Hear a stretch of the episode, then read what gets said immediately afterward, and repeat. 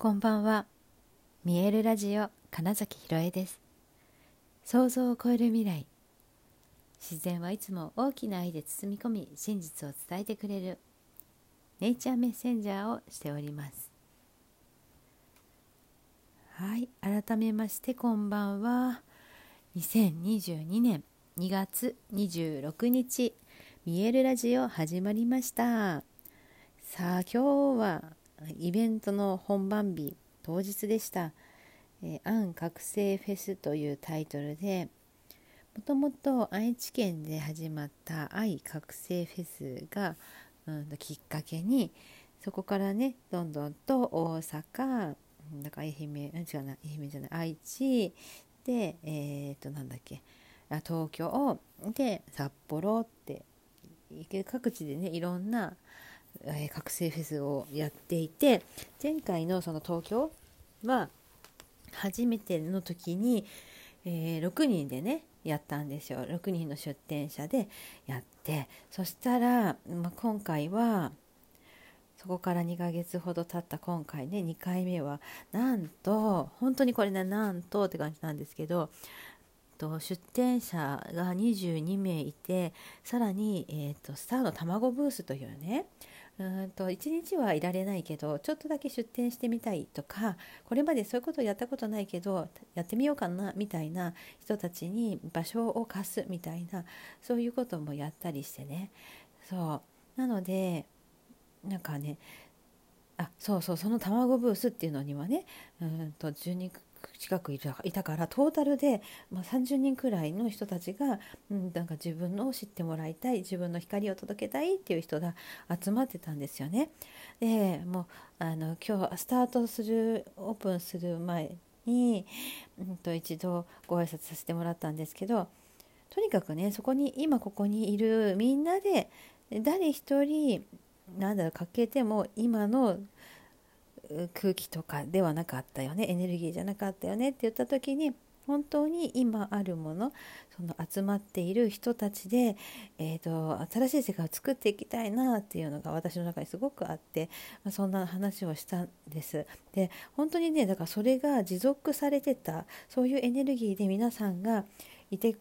いて、うん、いた空間だったからこそだと思うんですけどね、うんと私えーとまあ、結構いろんなマルシェとかね出てるんですけどなんかねずっとにぎわってたのって初めてかもしれないと思ったんですね。なんかなんとなくそのマルシェイベントってお昼ご飯の後とか夕方付近みたいなので結構シーンみたいな全然誰も来ないよっていうような時間があったりするもんなんですけれども今日の反覚醒フェスは全然そういうのがなくかつあここを切り取るといいなみたいななんかそういう感じの空気感、うん、どこを切り取ってもっていう意味でここ切り取って誰かにおすすめしたいなみたいなね、うん、そういう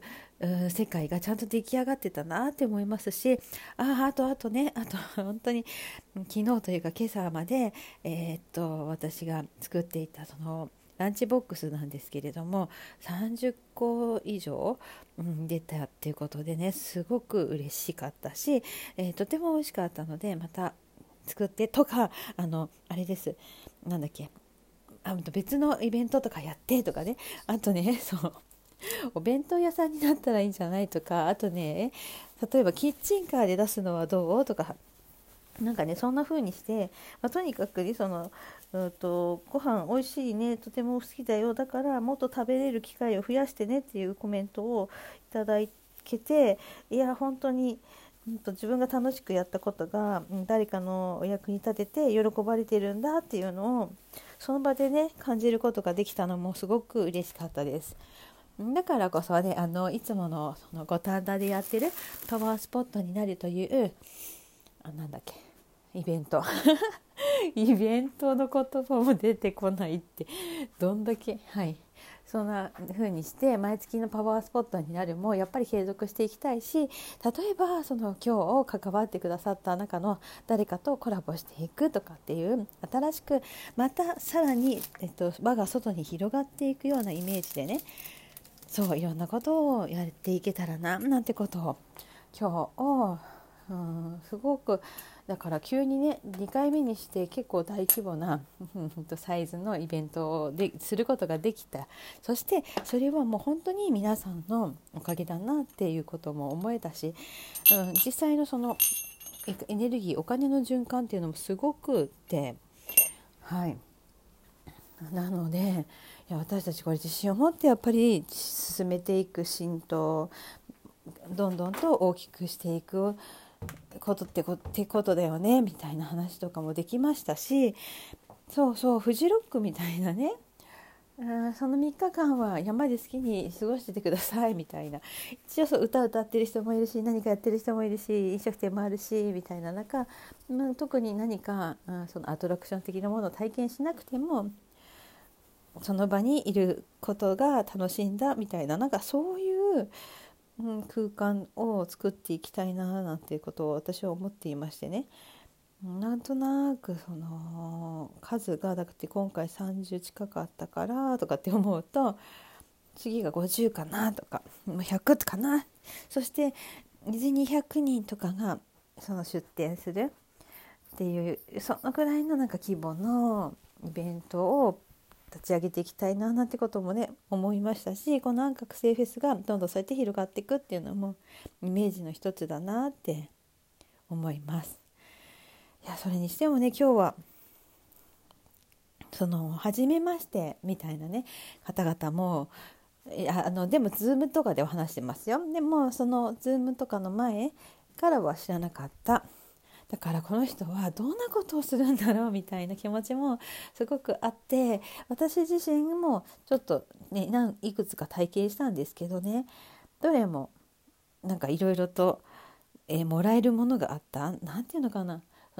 当然ねその相手はスターさん出店者の方をスターさんって呼んでるんですけどスターさんの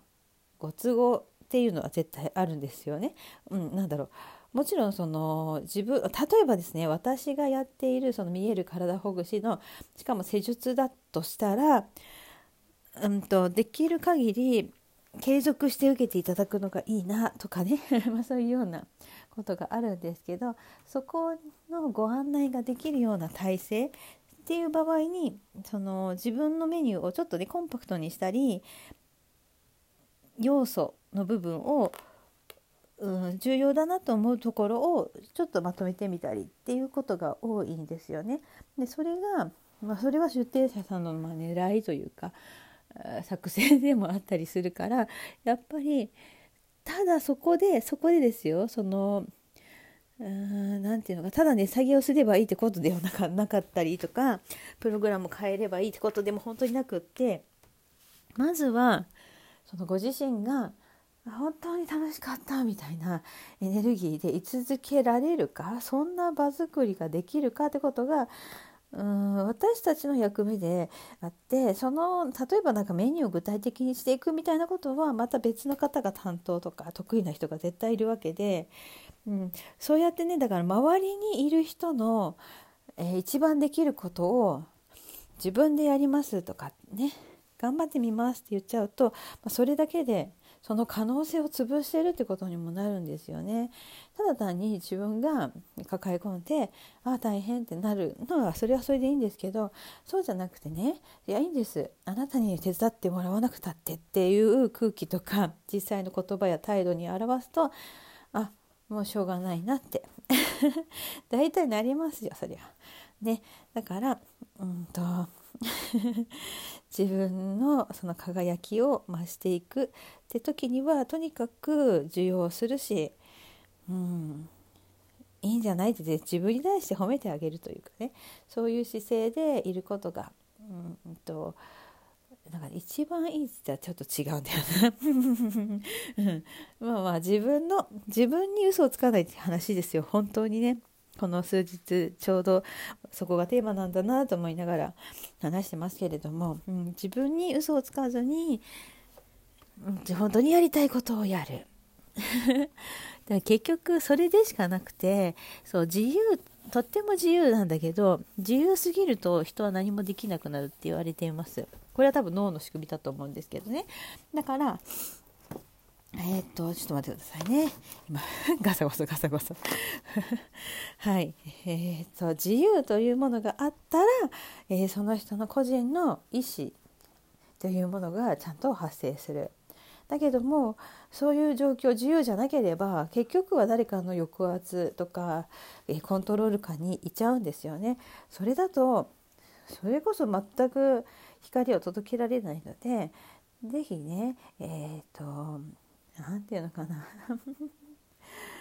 えっといやいやいや本当にその1%の自分が好きなことだけをやるみたいな意識を持っていると相手にもそれをだから許可できるからどんどんと自由で自分だけの意思を持ってやれること。自分に嘘をつかずに楽しくやれることっていうのがどんどん見つかっていくんじゃないかななんて今日の、うん、このすごい盛り上がった安覚醒フェスイー東京を見て はい思いました。どんどんこれが、ま、広がって成長し豊かさを巡り巡らせているそんなイメージを持っていたいと思います。はいということで本日もご視聴くださりありがとうございました。2022年2月26日見えるラジオ金崎ひろえでした。おやすみなさい。